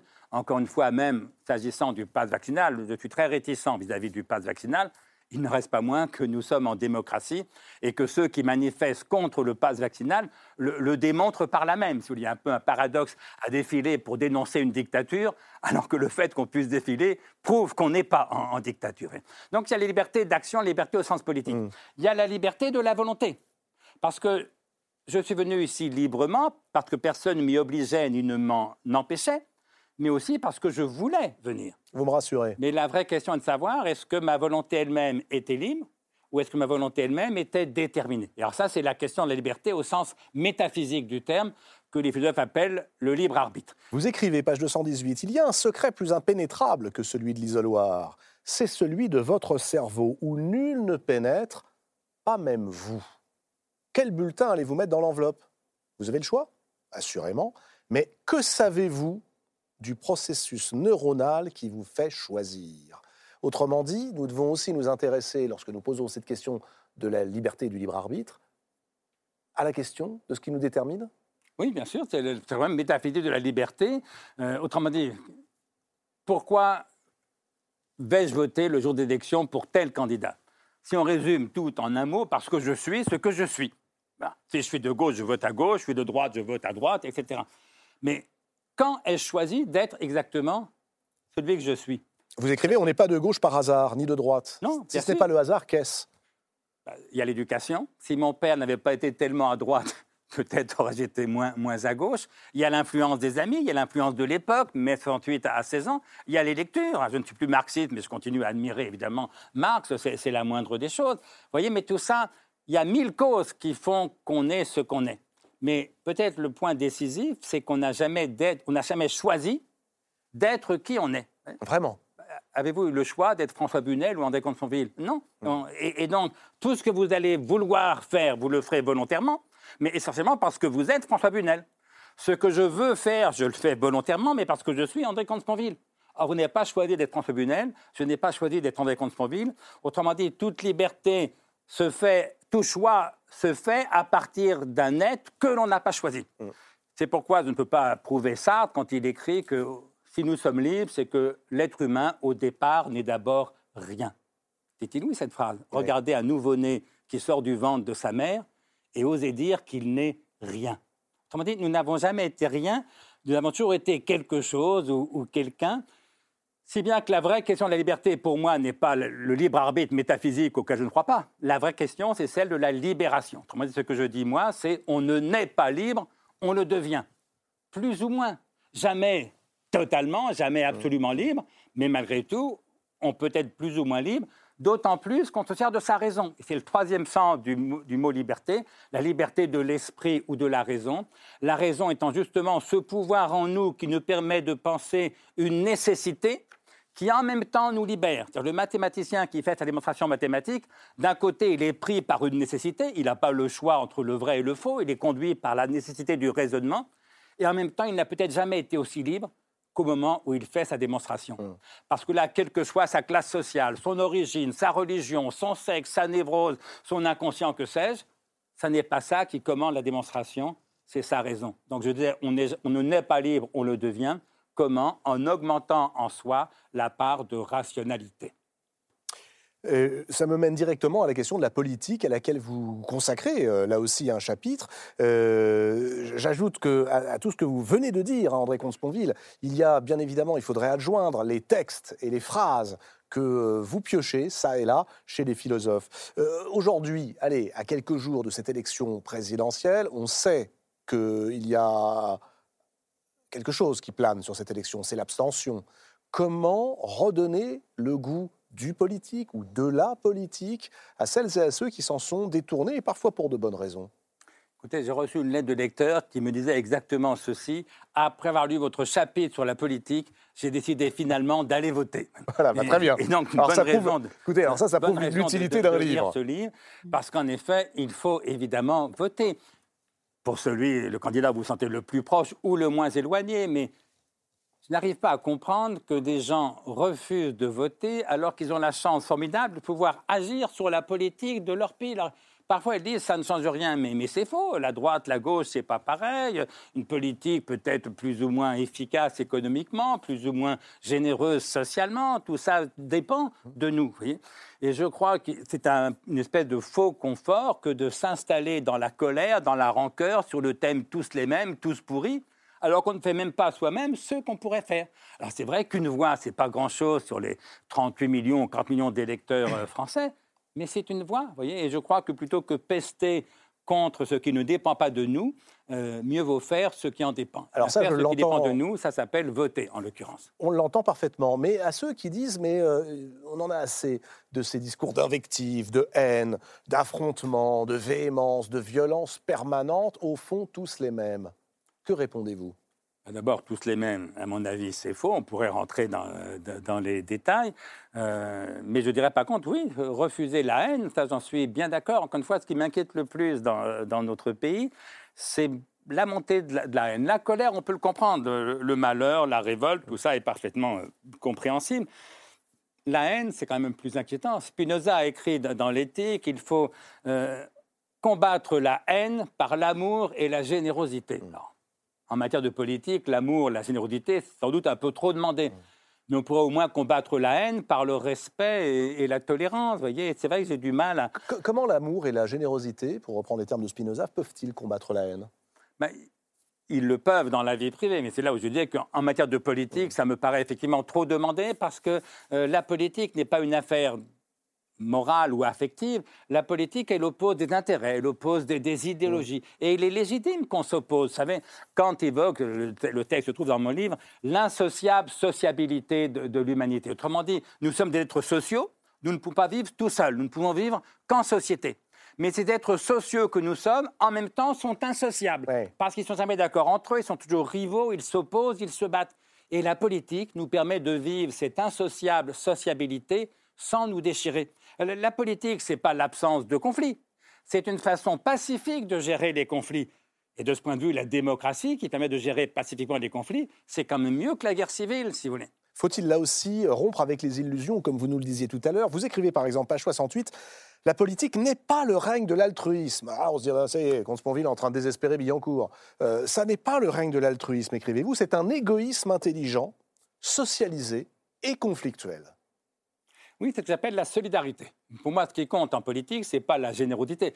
Si vous comptez sur la générosité des plus riches pour que les plus pauvres puissent se soigner, euh, la plupart des pauvres mourront sans soins, hein, évidemment. Mais on n'a pas compté sur la générosité des plus riches. On a inventé une petite chose très simple qu'on appelle en France la sécurité sociale. C'est lourd, c'est compliqué, ça coûte cher, il faudra la réformer. Mais il faudra la réformer pour la sauver. Parce qu'en même temps, c'est l'un des plus fantastiques progrès sociaux de toute l'histoire de l'humanité. Or, personne ne cotise à la Sécu par générosité, tous par intérêt. Personne ne paye ses impôts par générosité, tous par intérêt. Personne ne cotise à une assurance par générosité, tous par intérêt. Personne ou presque personne ne se syndique par générosité, presque tous par intérêt. Et pourtant, et pourtant, les assurances, les impôts, la Sécu, les syndicats ont fait beaucoup plus pour la justice et la protection des plus faibles que le peu de générosité dont parfois nous sommes capables. Donc j'ai envie de dire, en matière politique, parlons un peu moins de morale. Il n'y a rien qui m'agace plus en politique que l'invocation des grands sentiments. S'agissant de politique, parlons un peu moins de morale, par exemple un peu moins de générosité, beaucoup plus de solidarité. Quelle différence y a-t-il entre les deux? Ben, La générosité, elle est désintéressée. La solidarité, elle n'est pas désintéressée puisqu'elle est une convergence d'intérêts. Et donc, la générosité, c'est le contraire de l'égoïsme. Donc je quitte les illusions. Alors que la solidarité, ce n'est pas le contraire de l'égoïsme, c'est sa régulation socialement efficace. Il s'agit d'être égoïste ensemble et intelligemment, plutôt que bêtement et les uns contre les autres. Pourquoi est-ce qu'on paye cet impôt? Pourquoi est-ce qu'on se syndique? Pour être égoïste ensemble et intelligemment, pour défendre ses intérêts en défendant les intérêts des autres. Et la fonction de la politique, c'est justement de créer cette solidarité. Ça n'empêche pas d'être généreux par ailleurs. Moralement, bien sûr, je mets la générosité plus haut que la solidarité puisque la générosité est désintéressée, ce que la solidarité, de mon point de vue, n'est jamais. Mais là, on Mais parle de morale. politiquement, la solidarité est bien plus efficace, évidemment, que la générosité. Euh, autre euh, sujet qui euh, est actuellement aussi à l'ordre du jour, ce sont ces fameuses théories du complot que l'on a vu fleurir de plus en plus ces dernières années et qui font partie de la vie politique aujourd'hui, qui posent la question de la connaissance et de la croyance. Qu'est-ce qui distingue André Comte-Sponville la connaissance de la vérité D'abord, la vérité, elle est absolue, elle ne dépend pas de nous, euh, elle existe y compris quand on l'ignore, alors que la connaissance, elle est toujours humaine, toujours historique, toujours relative. Euh, par exemple, la Terre tournait autour du Soleil bien avant qu'on le sache, et même bien avant que quiconque se pose la question. Il était donc vrai, euh, depuis que la Terre Soleil existent, que la Terre tournait autour du Soleil. La connaissance de ce mouvement-là, elle est beaucoup plus récente. On, peut la dater. Elle, a une histoire. Autrement dit, la connaissance est humaine, et donc relative, et donc historique, et donc toujours limitée. Alors que la vérité, elle est absolue. La vérité est de Dieu, dirait Spinoza. De moi, je dirais simplement, la vérité, c'est le, réel tel qu'il est. Mais s'il n'y avait rien de vrai dans la connaissance, il n'y aurait pas de connaissance du tout. Et, et donc, il faut à la fois accepter que toute connaissance est relative, que toute vérité est absolue, mais s'il n'y avait pas un peu de l'absolu de la vérité dans la connaissance, ça ne serait pas une connaissance du tout. Et c'est pourquoi on peut à la fois accepter ce que j'appelle une forme de relativisme épistémologique. Il n'y a pas de connaissance absolue. Toute connaissance est relative par définition, qui n'est pas un nihilisme épistémologique. Il ne s'agit pas de dire à chacun sa vérité. Ni tout si on dit à chacun sa vérité, il n'y a plus de vérité du tout. Et donc il faut penser à la fois l'histoire des sciences, le progrès des sciences. Oui, c'est une vraie connaissance objective. Preuve en est qu'elle progresse Mmh. Et en même temps, accepter sa finitude, si la connaissance progresse, c'est qu'elle reste limitée. Sinon, elle ne pourrait plus progresser. Euh, passons au, sujet dont vous écrivez qu'il est, de tous les sujets que vous abordez, le plus intéressant. C'est-à-dire L'amour, j'imagine. C'est vous qui l'écrivez J'ai dit entre l'amour et le temps. Voyez ah tiens Oui, ah, parce que métaphysiquement, le temps est encore plus intéressant, mais affectivement, l'amour, évidemment, l'est davantage. Et pourquoi l'amour est-il le sujet le plus intéressant pour un philosophe qui, on vient de le voir, brille lorsqu'il s'agit de dire ce qu'est la vérité, de parler de politique euh, Pourquoi l'amour est-il érigé, j'allais dire enfin, au rang que les poètes et les romanciers lui ont conféré par les philosophes? Mais d'abord, c'est une vérité d'expérience. Vous dînez avec quelques amis, on parle de politique, du dernier film qu'on a vu, du dernier livre qu'on a lu. Tout ça peut être plus ou moins intéressant. Mais si tout d'un coup, l'un des convives vous dit Je suis tombé amoureux, tout d'un coup, il y a un silence. Ou bien Je vais me séparer de mon compagnon ou de ma compagne. Ah, tout d'un coup, c'est plus intéressant. Dès l'expérience prouve que notre vie amoureuse, évidemment, est la plus passionnante, presque par définition, de toutes. Et puis, il y a autre chose. C'est que, ce que dit Spinoza, euh, toute notre félicité et notre misère dépendent d'un seul point à quel type d'objet sommes-nous attachés par l'amour Qu'est-ce que c'est que le bonheur? C'est un amour heureux. Qu'est-ce que c'est que le malheur? C'est un amour malheureux ou pas d'amour du tout? Et donc notre vie affective est dominée par ce sentiment-là. Il y a la passion amoureuse, et puis il y a, et c'est encore plus fort, l'amour parental. C'est-à-dire que dès qu'on a des enfants, toute votre vie change et pas dans un éblouissement bleu et rose. Elle change aussi beaucoup, avec beaucoup d'inquiétude, de soucis, d'anxiété. Euh, Victor Hugo, qui était bien, placé pour le savoir, disait faire des enfants, c'est donner des otages au, mmh. destin. Bah oui, il a perdu Léopoldine. Euh, voilà, et donc, qu'est-ce qu'on a vécu de, de, plus fort? Je crois que ce qu'on a vécu de plus fort, ce sont nos histoires d'amour, d'amour-passion, Eros, diraient les Grecs. L'amour marital, comme dit Montaigne, le couple, euh, que les Grecs appelaient philia. Il y a une mm. part d'amitié dans, le couple, mm. au moins autant que, que de passion amoureuse. Et puis l'amour parental, qui là aussi est entre philia et eros, il y a une part de passion et donc de, de souffrance parfois. Il y a une part de joie. Qu'est-ce que c'est qu'aimer? Spinoza a écrit, comme vous le savez, l'amour est une joie qu'accompagne l'idée d'une cause extérieure. Autrement dit, aimer, c'est se réjouir de. Jouir et se réjouir de. Euh, ou bien manquer. Ça, c'est la définition de Platon, Eros.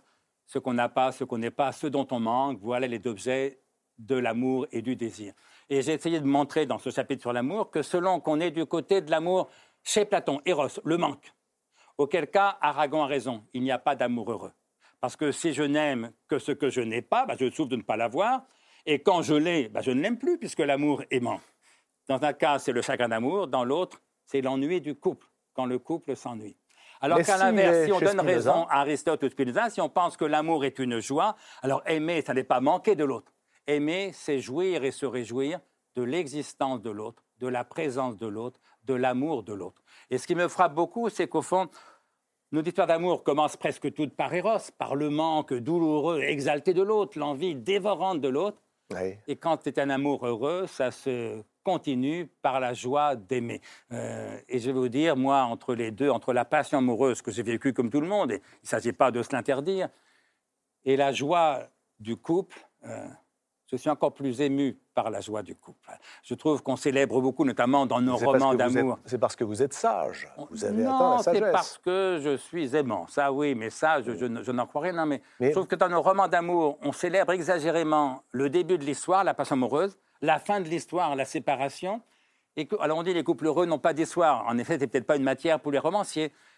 Mais à vivre, il me semble qu'au fond, c'est ce qu'on a vécu, pas forcément de plus fort, mais c'est ce qu'on a vécu de meilleur. Il arrive comme ça que la vie ait plus d'imagination et de force que les romans. Mais bon, est-ce que euh, la philosophie peut nous aider à passer de l'un à l'autre? Parce qu'on a tous envie finalement d'abandonner la position de Platon, celle qui fait qu'avec Aragon on dit il n'y a pas d'amour heureux parce que nous sommes dans le manque, pour arriver enfin à cette joie. Comment la philosophie peut-elle nous aider elle à aimer mieux, à aimer moins mal? Elle nous permet d'accepter cette vérité désagréable en un premier temps. Hum que la passion amoureuse ne dure pas. Autrement dit, c'est l'exemple de, la, Saint-Valentin, si vous voulez. Imaginez que vous disiez à votre compagne, euh, ma chérie, euh, ça fait 15 ans qu'on vit ensemble, toi et moi. Eh bien, tu vois, depuis 15 ans, je suis aussi amoureux de toi qu'au premier jour. Je serais un menteur. Bah, c'est gentil, mais sauf que c'est un mensonge, évidemment, c'est pas vrai elle a bien vu la différence, elle. Autrement dit, la passion amoureuse ne dure pas. Euh, et là, la philosophie mais je peux lui à l'accepter. Voilà, je peux lui répondre quoi voilà, Vous pouvez dire une déclaration non plus platonicienne, mais spinoziste. Ma chérie, ça fait 15 ans qu'on vit ensemble, toi et moi. Eh bien, tu vois, depuis 15 ans, la principale cause de joie dans ma vie, c'est que tu existes et que tu es ma femme. Et ça, c'est sublime. Parce que là, vous faites une déclaration d'amour, d'abord au moins possiblement vraie, et autrement émouvante, entre nous soit dit, que faire semblant absurdement de manquer de celle qui d'évidence ne vous manque pas, puisqu'elle vous fait depuis 15 ans ce cadeau bouleversant de partager votre vie et votre lit. Puis-je vous dire manquer, telle portée de n'importe qui N'importe quel beauf est capable d'être en manque. N'importe quel gamin de 16 ans peut tomber amoureux, y compris d'une vedette, de la chanson qu'il n'a jamais rencontrée. Mais oui, aimer ce qui manque, c'est facile. Se réjouir de ce qui est, c'est autrement difficile, autrement important, autrement émouvant. Eh bien ça, la philosophie vous aide à le comprendre et donc à l'accepter. Et donc quand on cesse de rêver à une passion amoureuse qui durerait toute la vie, ce qui n'existe nulle part, on comprend que passer d'Eros à Philia, du manque à la joie, c'est pas moins d'amour, c'est plus d'amour. Impossible évidemment de ne pas lier euh, ce sujet sur l'amour au sujet de la mort, comme vous euh, le proposez d'ailleurs euh, dans une transition d'un chapitre à l'autre, André Comte-Sponville. Qu'est-ce que la philosophie nous dit sur la façon dont nous pouvons appréhender la mort ah, C'est un objet très paradoxal, puisque soit ce n'est rien, si la mort c'est le néant, le néant c'est rien, soit ce n'est pas la mort, puisque pour ceux qui pensent qu'il y a une vie après la mort, ben, la mort n'est pas la mort, c'est une autre vie. Et donc dans les deux cas, la mort échappe. Elle échappe pour les athées, puisque la mort n'est rien et que le néant n'est pas un objet dont on, peut, euh, dont on puisse parler longtemps, si j'ose dire et elle échappe pour les croyants, puisque pour eux, la mort n'est pas la mort, elle est une autre vie. Et donc, à chacun de choisir un peu sa, voie. Moi qui suis athée, euh, je pense effectivement que la mort, c'est le néant, et j'essaye de, m'habituer à cette idée. c'est l'argument d'Épicure bien connu. La mort n'est rien ni pour les vivants, ni pour les morts. Elle n'est rien pour les vivants, puisqu'ils sont vivants elle n'est rien pour les morts puisqu'ils ne sont plus. Euh, et je pense qu'il a raison. Et c'est pourquoi avoir peur de la mort, c'est avoir peur de rien. Ce qui est absurde, il n'y a rien de plus bête que d'avoir peur de rien. Sauf que avoir peur de rien, c'est la définition même de l'angoisse. Et, donc, une fois qu'on a compris l'argument d'Épicure, on n'est pas libéré pour autant euh, de l'angoisse. Et, donc, il faut accepter sa propre mortalité, il faut accepter que l'idée même nous, angoisse, qu'avoir peur de rien, malgré tout, bien sûr, rationnellement, c'est absurde, mais c'est inscrit au cœur de, de, la pulsion, de la pulsion vitale, finalement. Et donc, accepter et sa mortalité et l'angoisse que ça nous inspire, c'est se rapprocher un peu de, la sagesse. Et donc, c'est la formule de Montaigne que j'ai citée très souvent. Euh, je veux qu'on agisse et qu'on prolonge les offices de la vie tant qu'on peut. Et que la mort me trouve plantant mes choux, mais nonchalant d'elle et encore plus de mon jardin imparfait. Voilà, pour moi, voilà, comment penser la mort, c'est ça. Accepter sa finitude, accepter qu'on soit nous-mêmes des êtres mortels, accepter notre propre finitude, accepter la part d'insatisfaction qui l'accompagne. On préfère évidemment être, enfin, on préfère être immortel. J'en sais rien en vérité. Mon idée, c'est que on ne peut pas se satisfaire d'être mortel et on ne pourrait pas se satisfaire d'être immortel. Et donc, il y a une part d'insatisfaction toujours. Il y a toujours quelques pièces qui vont de travers, comme dit Montaigne. Accepter ça, mais l'accepter si possible avec nonchalance, c'est-à-dire avec une forme de, sérénité, avec une part de, de détachement.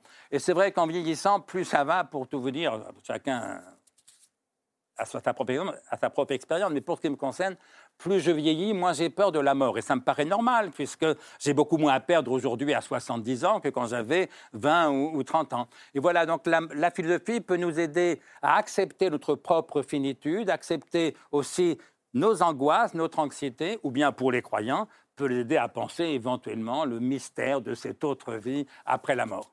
C'est brillant, André Comte-Sponville, mais pardonnez-moi, vous passez à côté, me semble-t-il, et vous le dites, de la véritable dimension de la pensée sur la mort, qui est la mort des autres, la mort de l'être aimé, ou la mort de l'enfant. Oui, parce que la mort du proche. J'ai écrit notamment dans mon premier volume d'impromptu, il y a un texte sur le deuil que j'ai appelé Vivre, mm. c'est perdre. Il se trouve que dans ce chapitre-là sur la mort, c'est vrai que j'ai privilégié la mort à, la première personne. La mort des autres, c'est autrement douloureux, bien sûr, et j'ai envie de dire, euh, enfin, je disais, plus j'ai, moi j'ai peur de la mort, de ma mort à moi et plus j'ai peur d'un malheur qui pourrait frapper mes enfants, banalement, évidemment, comme nous sommes tous les parents, sont, comme ça. Et, au fond, c'est peut-être dans, l'humanité ce, qui me touche le, plus. Que, euh, il suffit d'être père ou mère pour comprendre que sa propre mort a beaucoup moins d'importance, de gravité que n'en aurait celle de nos enfants pourquoi, entre nous soit dit, l'espèce de peur exagérée au moment du premier confinement, notamment, m'avait un peu, euh, un peu heurté, parce que j'avais le sentiment qu'on était en train de sacrifier nos enfants à la santé de leurs parents ou de leurs grands-parents, ce qui me paraît un contresens sur la mmh. condition humaine. Finalement, ça fait 200 000 ans que les parents se sacrifient pour leurs enfants, et je n'ai pas envie qu'on renverse cette espèce de solidarité intergénérationnelle, mais orientée. Voilà. Et, donc, comment, euh, comment, la philosophie peut-elle aider à faire le deuil, euh, notamment d'un enfant que l'on a perdu? Écoutez, moi j'ai perdu un enfant, comme vous le savez. Euh, la philosophie ne m'a pas aidé. J'ai pleuré comme tout le monde, j'étais malheureux comme tout le monde. Je me souviens, je disais à, mon prof de Cannes, qui n'était plus mon prof, mais qui était resté un ami, André Pessel, quand j'avais perdu cet enfant, je lui disais au fond, L'un des rares philosophes que j'arrive encore à lire, c'est Spinoza. Et Pessel m'avait dit oui, parce que lui, il n'essaye pas de te consoler. Hmm. Et c'est vrai, j'ai écrit un livre qui s'appelle L'inconsolable. Euh, c'est vrai que moi, j'ai un rapport un peu difficile avec la consolation. Vous perdez un enfant, que vous direz Leibniz, écoute, tout est bien dans le meilleur des mondes possibles. Autrement dit, si ton enfant est mort, c'est que Dieu l'a voulu, comme Dieu est infiniment bon, il doit avoir ses raisons. C'est inacceptable quand on vient de perdre son enfant. Et, donc, je crois que face au malheur, il faut accepter qu'il y ait de l'inconsolable. La philosophie, pour moi, n'est pas là pour consoler.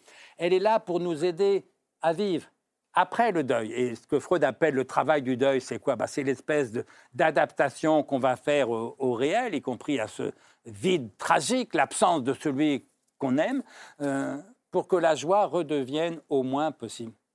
Or, avec le temps, elle redevient en effet possible. Avec le temps bah, Avec le temps. Ma, petite fille est morte, elle aurait 41 ans. je ne peux pas vous dire que je suis aussi malheureux aujourd'hui qu'il y a 41 ans. En même temps, je ne dirais pas que je m'en suis consolé. Ce n'est pas le mot. Simplement, mm. le, temps fait que la, souffrance s'apaise, voire à la limite euh, disparaît. Je ne peux pas dire que je souffre aujourd'hui de, la mort là, mais en même temps, quelque chose en reste inconsolable. Et comme tout, tout père, toute mère qui a perdu un enfant, mais comme il y a de l'inconsolable dans la vie. Moi, je suis un penseur, j'aime les penseurs tragiques. Euh, Lucrèce, Pascal, euh, Camus, si vous voulez. Autrement dit, des gens qui n'essayent pas de, vous rassurer, de vous consoler, des gens qui vous remettent parfois devant la dureté, la cruauté du réel. Euh, même s'ils écrivent aussi sur le bonheur, même s'ils cherchent également la joie. C'est ce que dit Camus, vous savez, dans le mythe de Sisyphe, il est impossible de penser l'absurde sans avoir envie d'écrire un traité du bonheur. Oui, parce que au fond, s'il y avait une vie après la mort, si on, était tous au paradis, que sais-je, ça ne serait pas si grave d'être malheureux ici-bas. Si cette vie est la seule, alors le fait d'être malheureux, ça devient d'autant plus douloureux. Et le bonheur devient une question d'autant plus importante. Et c'est pourquoi j'ai écrit mon premier livre, Traité du désespoir et de la béatitude. Parce qu'il y a bien quelque chose de désespérant dans la condition humaine. Mmh. C'est qu'on va tous mourir, si vous voulez, c'est aussi bête euh, que ça. Tout l'enjeu de la philosophie, en tout cas pour les penseurs euh, athées dont je fais partie, c'est sur la base de ce qu'il y a de désespérant dans la condition humaine, le voir en face et essayer d'y trouver malgré tout un certain bonheur. C'est ce qu'on trouve chez Montaigne, c'est ce qu'on trouve chez Camus, c'est ce qu'on trouve chez Lucrèce, si vous voulez. Voilà, c'est dans cette tradition-là que, que je me place. Tout le monde dit oui, il s'agit de chercher une sagesse, penser mieux pour vivre mieux, mais une sagesse qui n'escamote pas la dimension tragique de l'existence, autrement dit, qui n'escamote pas l'expérience du malheur, l'expérience de l'inconsolable. Vous avez cité beaucoup d'écrivains à côté des philosophes. Euh, Montaigne, par exemple, tout à l'heure Christian Bobin, pour les contemporains. Vous citez souvent André Gide. Euh, les philosophes que vous avez choisis, André Comte-Sponville, ont une plume très souvent magnifique. Ce sont, aussi des, philosophes français. C'est une singularité nationale. Hein. Vous savez, un jour, euh, une revue allemande m'a demandé un article sur la philosophie française. Ah en 20 pages. Comment voulez-vous parler d'un sujet aussi énorme en 20 pages? Et du coup, j'ai trouvé un biais. Je me suis demandé quels sont les plus grands philosophes français. Si possible, vers l'amont, euh, du côté de la source. Et il y a trois noms qui se sont imposés, évidemment. À Montaigne, Descartes, Pascal. Quels sont les plus grands philosophes allemands? Trois noms s'imposent. Leibniz, Kant, Hegel. Quels sont les plus grands philosophes britanniques? Hobbes, Locke, Hume. Et là, j'avais neuf philosophes, neuf génies absolus mais les différences sautent aux yeux. Première différence, ben, Leibniz, Kant, Hegel. Si vous n'avez pas fait d'études de philosophie, vous n'y comprendrez rien. Et quand je dis rien, c'est rien. Montaigne, Descartes, Pascal, vous comprendrez tout l'essentiel. Et c'est l'essentiel qui compte. Donc la belle clarté française, comme disait Nietzsche, qui l'opposait à ce qui est souvent d'obscur dans la tradition allemande. Génial, mais obscur. Tradition britannique, vous comprendrez. Mais vous trouverez ça un peu plat, parce qu'au fond, leurs livres sont écrits du point de vue du sujet anonyme d'une expérience quelconque. Montaigne, Descartes, Pascal, c'est pas le point de vue anonyme du sujet d'une expérience quelconque. C'est Michel de Montaigne, c'est Blaise Pascal, c'est René Descartes qui écrivent en leur nom propre les méditations métaphysiques, qui sont à mon sens le plus beau livre de philosophie de tous les temps. C'est quoi? C'est l'histoire d'un esprit, comme disait le professeur Ralki. Mais oui, Descartes raconte sa vie intellectuelle, philosophique, en 150 ou 200 pages sur nos éditions. Et c'est un chef-d'œuvre de métaphysique absolue, si vous voulez. Ça, c'est extraordinaire. Troisièmement, Montaigne, Descartes, Pascal sont d'immenses écrivains. Pour Montaigne et Pascal, des écrivains de génie absolu. Mais Descartes est un remarquable écrivain. Leibniz, Kant et Hegel ne sont pas de grands écrivains. Le seul grand philosophe allemand qui soit un grand écrivain, c'est Nietzsche. Mais justement, Nietzsche préférait les Français. Euh, Locke, Hobbes, Hume ne sont pas de grands écrivains. Et donc nous avons la chance en France d'avoir ce que j'appelle la tradition française en philosophie, des gens qui écrivent clairement, qui s'adressent non pas à leurs collègues comme disait Bergson, mais à l'humanité, qui s'adressent à tout le monde en soignant l'écriture, qui sont aussi des écrivains et qui parlent en leur nom propre et non pas du point de vue du sujet anonyme d'une expérience quelconque à la façon anglo-saxonne ou du point de vue de l'absolu à la façon de la tradition allemande. Ça ne retire rien au génie de Leibniz, Kant, Hegel, qui est considérable, ni au génie de Locke, Hobbes, Hume, qui est aussi considérable, mais ça donne, ça explique la tendresse particulière que mmh. j'ai pour mmh. Montaigne, Descartes, Pascal. En tout cas, c'est eux que je préfère. Je ne dis pas qu'ils sont plus grands, mais c'est eux que j'aime le plus et c'est eux que j'ai voulu, à la mesure de mes moyens, essayer d'imiter parce qu'il nous offre le plaisir de penser. Et ça, ça passe par le style et par la langue. Le plaisir de penser, c'est aux éditions Vuibert. André Comte-Sponville, on a fait euh, de la philosophie et nous avons fait aussi un peu d'histoire de la philosophie euh, grâce à faut vous. bien. Euh, on va faire de l'histoire de la musique, si vous voulez bien, mais alors de manière extrêmement vivante. Dans un instant, avec Mélanie Lévy-Thiebaud qui va nous rejoindre. Mais juste avant cela, je vous propose un petit détour par une librairie. Alors, tiens, de librairie, on peut trouver euh, de la philosophie sous forme d'essais ou sous forme de romans. Cette semaine, Inès de la Mode Saint-Pierre a été faire un tour dans deux librairies parisiennes, Chan et compagnie. Deux Yannick qui vous racontent et qui vous proposent des livres de philosophie. Yannick Poirier chez Chan et Yannick Lerible chez Compagnie à Paris. Regardez.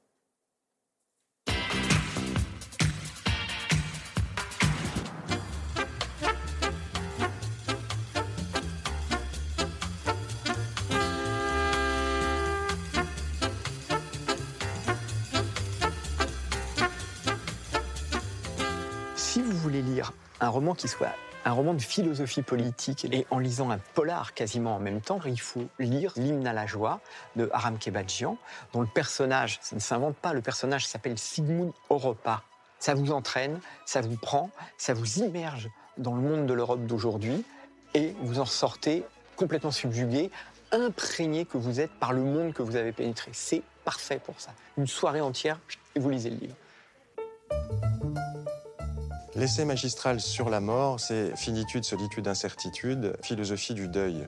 C'est un ouvrage dans lequel Jean-Michel Longniot nous explique à quel point le deuil, la perte sont euh, les compagnons fidèles de l'existence, qu'il s'agisse du deuil d'un proche, du deuil d'un amour, du deuil d'une amitié, du deuil de l'enfance et de ses illusions. Et contrairement à ce que l'on pourrait penser, c'est un ouvrage extrêmement réjouissant euh, parce qu'il nous apprend à apprivoiser les grandes angoisses existentielles. Allez-y, lisez-le, c'est un livre euh, qui aide à vivre. Le livre sur la liberté, c'est un complot de saltimbanque. Le personnage du complot de saltimbanque, Temur, va refuser de rentrer dans la société qui lui est proposée. A-t-on besoin d'un livre comme ça aujourd'hui? Oh que oui, parce que on est tous sous des contraintes depuis deux ans et c'est un livre qui permet de se libérer et par l'humour de, de, rentrer dans un monde de liberté. Parce qu'il y a de la dérision, parce qu'il y a la faculté de rire de toute situation. Il y a aussi beaucoup de tendresse tout de même. Le livre indispensable sur les connaissances, c'est le livre de Clément Rosset, Loin de moi, étude sur l'identité, Qu'y a-t-il de plus absurde et de plus inutile que de rechercher la connaissance de soi? Moins l'on se connaît, mieux l'on se porte, c'est ce que nous révèle Clément Rosset. C'est un essai court, c'est incisif, c'est redoutable. Si vous n'avez jamais lu Clément Rosset, ouvrez-le. Euh, c'est un philosophe qui pratique avec bonheur l'art du contre-pied.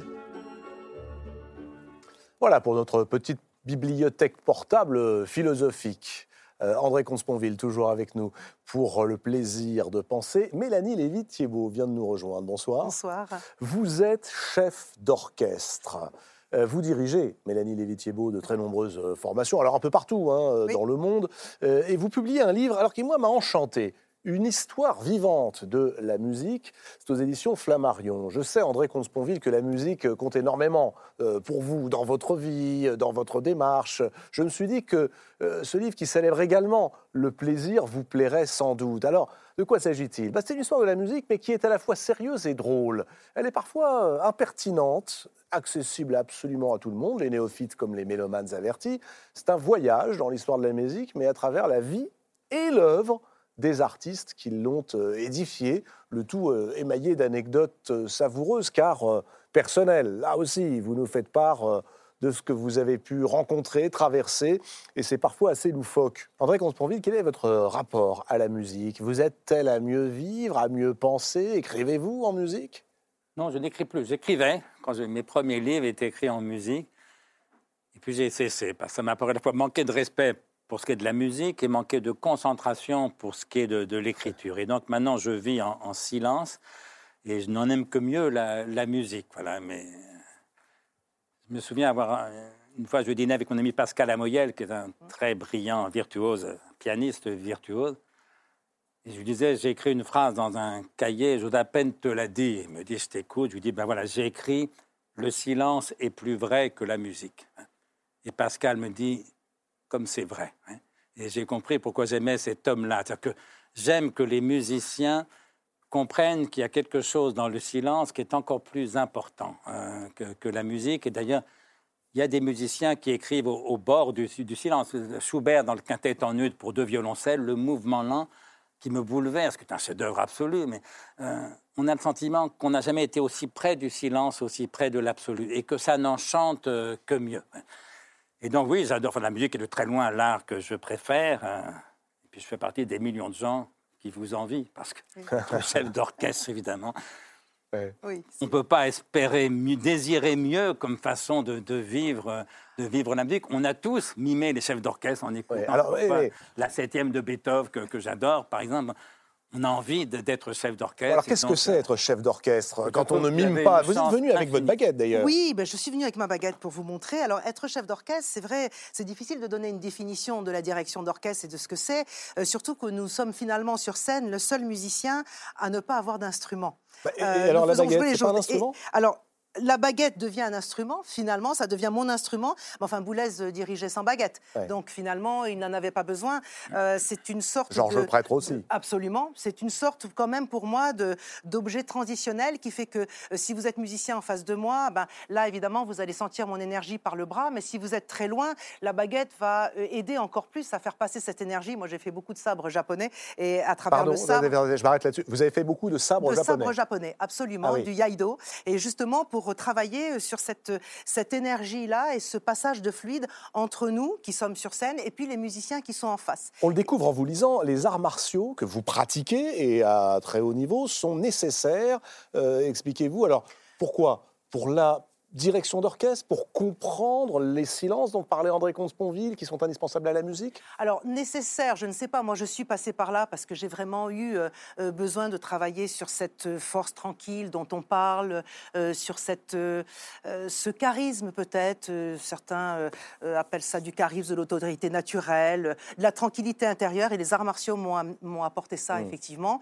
Euh, mais en réalité, je pense que c'est la rencontre avec l'autre qui va être le plus important. Ça va être finalement comment les corps euh, se parlent, euh, puisque le chef d'orchestre ne raconte pas sa vision de l'œuvre pendant deux heures, il ne fait pas des conférences, il est là plus fort, moins fort, plus piano, euh, etc. Mais il faut que le musicien sente euh, ce qu'on a analysé de l'œuvre. Il faut qu'on sente tout ce que j'ai écrit là. Je ne le raconte pas aux musiciens, mais ils savent que je le sais. Et ça va être ça, cette rencontre-là, euh, c'est cette transmission de connaissances euh, sans parole, en fait, euh, ce silence. On va commencer par, j'allais dire, la, question la plus bête et la plus simple, mais à vous lire, je me suis dit, mais je me la suis jamais posée. Mais quel idiot suis-je tout de même? Vous voulez déjà poser ça? Un monde sans philosophie, un monde sans livre, on se doute bien de ce que ce serait, l'enfer. Mais un monde sans musique, bah, ça existait. Quand et comment la musique a-t-elle été inventée? C'est le début du livre et j'avais commencé par un premier mot qui est devenu le premier titre, Dieu.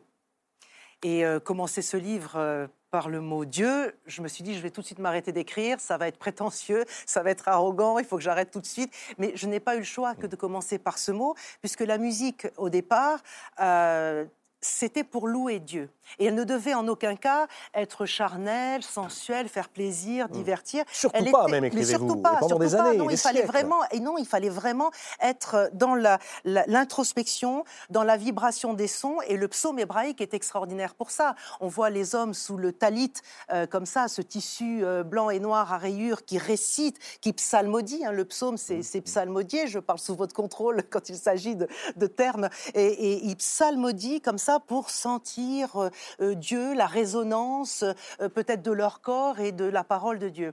Et finalement, au fur et à mesure, ces psaumes hébraïques ont traversé les pays, ont traversé l'histoire et sont arrivés dans le christianisme. Et au fur et à mesure, on s'est dit que peut-être que pour que les fidèles chantent, il allait falloir quand même euh, trouver des mélodies un petit peu plus euh, euh, accessibles pour que tout le monde chante euh, pour la messe. Et puis finalement, au fur et à mesure, on s'est dit que ben, la musique, c'était quand même sympathique. Mais- Elle mais- est descendue dans la rue. et Mais là, on est dans le commencé- chant sans musique. on est dans le chant sans musique. Alors, je ne peux pas croire que dans des petits villages, au fin fond des campagnes, il n'y avait pas un peu d'instruments, puisque l'homme préhistorique lui-même avait envie de taper sur des bois, sur des bambous. Mais je ne peux pas croire qu'on ne fêtait pas un anniversaire ou une naissance avec quelques instruments. Mais officiellement, dans la synagogue, dans le temple, dans l'église, il n'y a pas d'instrument au départ. C'est la voix. C'est la voix et le silence et ce fameux Dieu qui ne répond pas ou qu'en tout cas on essaye de faire résonner. Et ça, c'est magnifique. Et cette musique-là est absolument, euh, c'est peut-être la plus belle, c'est la plus, c'est la plus pure et c'est celle qui rencontre le plus le silence. Parce que dans ce silence euh, euh, dont vous parliez tout à l'heure, ce qui est extraordinaire aussi, c'est les harmoniques, c'est-à-dire euh, toutes ces notes qu'on n'entend pas, mais qui résonnent dans l'espace, que l'oreille n'entend pas, mais qui sont là quand même. Et peut-être que quelque chose de nous euh, euh, les entend. J'aime croire ça. Vous racontez euh, également l'histoire de la musique comme l'histoire des grands combats. Le Moyen Âge, écrivez-vous, c'est le combat entre l'art sacré et l'art profane, euh, comme si c'était une guerre. D'ailleurs, vous écrivez vous-même, André Comte-Sponville, en parlant de la philosophie. La philosophie, c'est un combat. Euh, on retrouve la même chose en musique On Bien pourrait sûr, dire chaque- qu'elle produit d'un combat ce qui, est, ce qui est magnifique, c'est que finalement, euh, tout le monde s'est euh, approprié la musique de l'autre. Tout- toutes les périodes se sont appropriées euh, le courant passé. Finalement, en se disant, ben, qu'est-ce qu'on va faire de plus? Qu'est-ce qu'on va faire de mieux? Qu'est-ce qu'on va changer? Qu'est-ce qu'on va rénover? Qu'est-ce qu'on va bousculer? Qu'est-ce qu'on va révolutionner? Et c'est ça qui a fait l'histoire de la musique, en fait. Sinon, ben, tout le monde aurait écouté les psaumes hébraïques. C'est est absolument Ou les chants grégoriens ensuite. Les chants grégoriens ensuite, le plein chant ensuite, l'Ars Nova avec Philippe de Vitry, la Renaissance, Mmh. et puis avec la Renaissance, avec les madrigaux, bah, on est au sommet de la musique, il n'y a plus besoin ni de Mozart, ni de Beethoven, ni de rien. Mais non, Et- on ne s'arrête pas là, on se dit qu'est-ce qu'on peut faire Et d'autre? alors attendez, parce qu'avant Mozart et Beethoven et les grands génies et Schubert que Comte-Sponville adore Oui. tant, il y a le moment, ça j'aime bien la manière dont vous le racontez, le moment où la musique devient divertissement. Et ce moment-là, on est très contemporain de celui qui a employé le mot divertissement, Pascal, c'est le grand siècle. Oui. Lully, Molière, invente-t-il la musique dansante?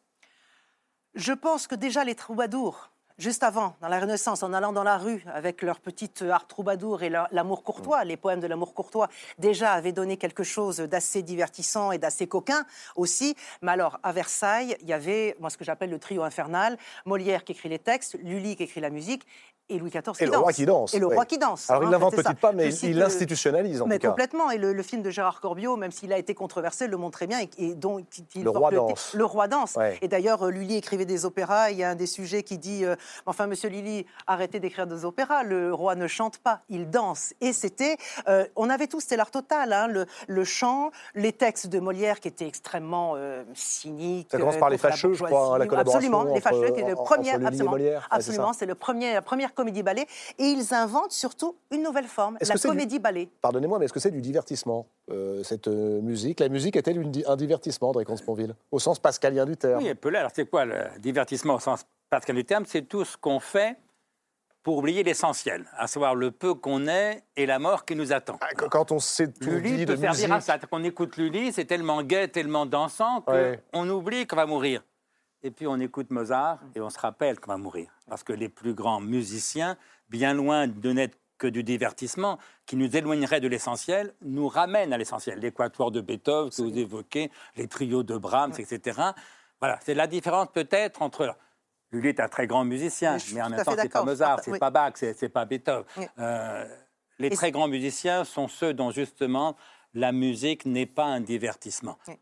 Y Alors, compris- qu'est-ce qu'une y musique compris quand ils font ça dans une, une Mais- œuvre de mais- Mozart qui me bouleverse, c'est le trio dit Divertimento, Oui. que celle 563. Divertissement, ça s'appelle divertissement. Il n'y a que trois instruments à, à- à cordes, et en même temps, c'est d'une sublimité extraordinaire. Donc ça s'appelle diver- Divertimento, divertissement, et ça nous ramène à l'essentiel. Et ça, c'est peut-être le, le génie de Mozart de parler légèrement, de, enfin légèrement, avec grâce, avec légèreté, pas légèrement, mais de parler avec légèreté, avec grâce de l'essentiel. Mais j'aime dire que chez Mozart, il y a une sorte même de jubilation dramatique ou de dramatisme dans la jubilation. C'est-à-dire que même quand il est joyeux, euh, il se passe un drame. Don Giovanni est vraiment l'histoire euh, d'une joie, d'une jubilation, d'une folie, de femme, d'amour, de banquet, de nourriture.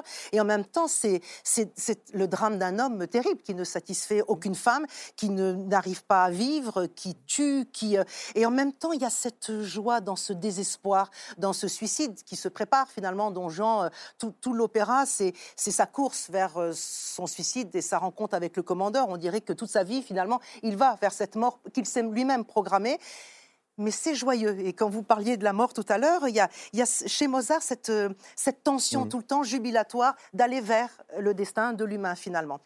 C'est le grand chef Chelibida que j'ai eu la chance de rencontrer, de, euh, de travailler un peu avec lui, euh, qui disait mais la musique doit être euh, une marche vers autre chose, et cette autre chose, c'est une spiritualité. vers quoi vous a-t-elle amené la musique?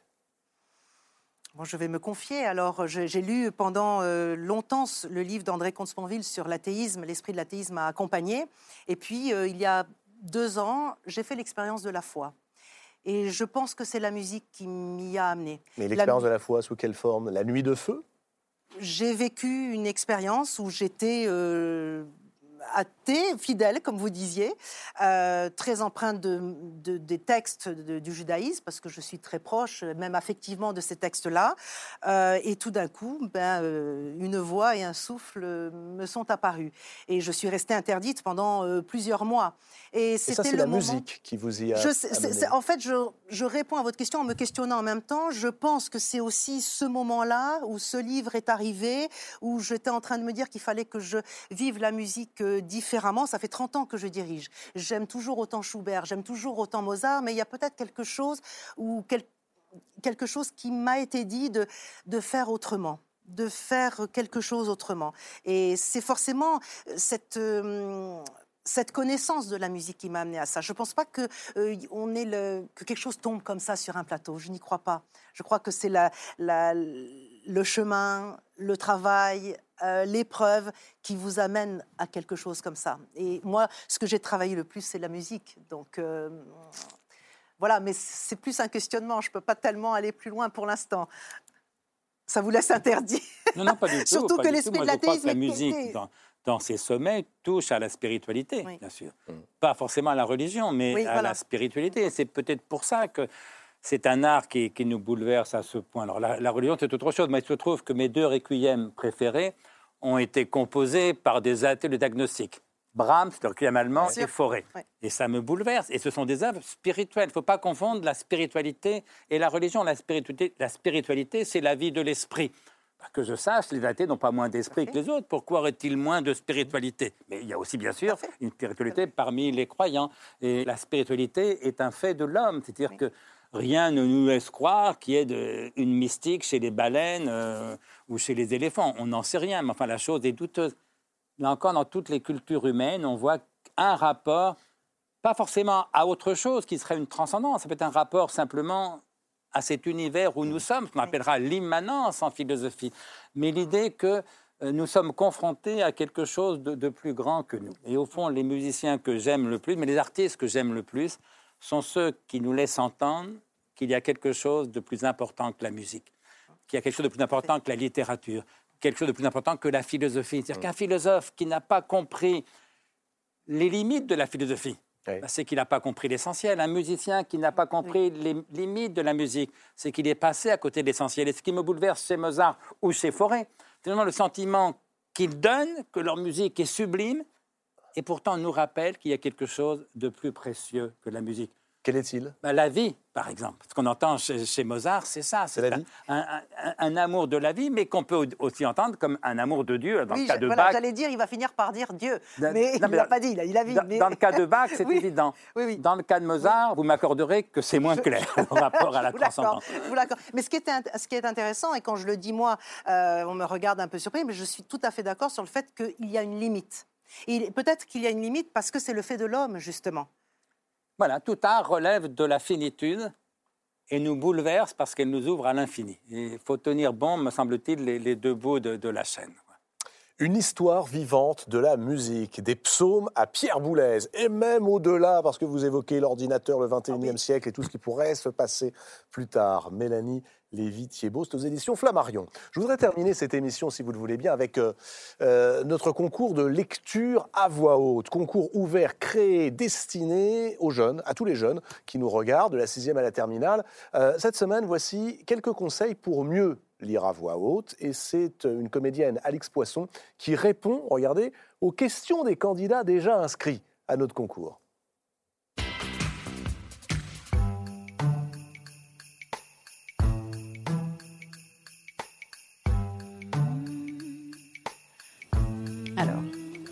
Bonjour, moi c'est Nathan. Euh, j'aimerais bien savoir euh, s'il y a des exercices d'articulation parce que j'ai un peu de problèmes dans ce domaine. Ben, bonjour Nathan, d'abord. Euh, moi je trouve que ce qui est hyper bien, c'est de prendre des textes chez soi, tout seul, tranquille, et de lire en ayant vraiment conscience que les consonnes sont toujours un appui. Parce que souvent on les oublie. On a tendance à faire ça, on fait bonjour papa, comment ça va? Mais si tout à coup on a conscience qu'il y a un B, un J et deux P, ça va faire Bonjour papa, comment ça va? Et tout à coup, c'est hyper audible pour tout le monde. Je me demande si on doit fixer une personne du regard, fixer un point précis ou bien balayer le public du regard. Très bonne question. Il vaut mieux faire plusieurs arrêts, je trouve, à des points précis. Parce que balayer, très vite, ça donne un truc un peu flou comme ça, et on n'a pas souvent le temps de, de balayer du regard. Donc je pense que plusieurs points précis, c'est bien. Euh, moi, j'avais une question à propos des silences. Quand est-ce qu'on peut laisser un silence? Quand est-ce que c'est approprié? Est-ce que c'est vraiment bon pour le texte de laisser un silence euh, conséquent? Le public t'écoute, mais toi, il faut que tu écoutes ton public. C'est-à-dire que si tu sens qu'ils sont un peu dissipés, un peu euh, ça tousse un peu et tout ça, hop, tu fais un silence, tu t'arrêtes, tu les regardes et tu reprends. Et là, tu captes leur attention. Mais si tu sens aussi qu'à un moment, ils sont hyper attentifs et hyper captivés, tu peux rallonger un silence. Mais il faut vraiment s'autoriser ça parce que ça sera un plaisir pour toi et ça sera un grand plaisir pour eux. Donc euh, n'hésite pas.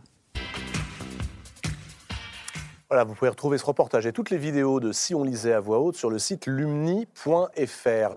Merci beaucoup, Mélanie Lévy, Thiebaud, d'être passée nous voir. Merci, André Consponville. Merci à vous. Merci à vous d'avoir suivi cette émission. Vous pouvez retrouver toutes les références des livres dont nous avons parlé euh, sur le site euh, France.tv et puis revoir cette émission en replay sur France.tv. L'écouter également en balado-diffusion sur toutes les plateformes de podcast et puis repartir avec des livres si vous répondez correctement à la question qui vous sera posée dans un instant sur les réseaux sociaux de la Grande Librairie. On se retrouve la semaine prochaine. Je vous souhaite de très belles lectures.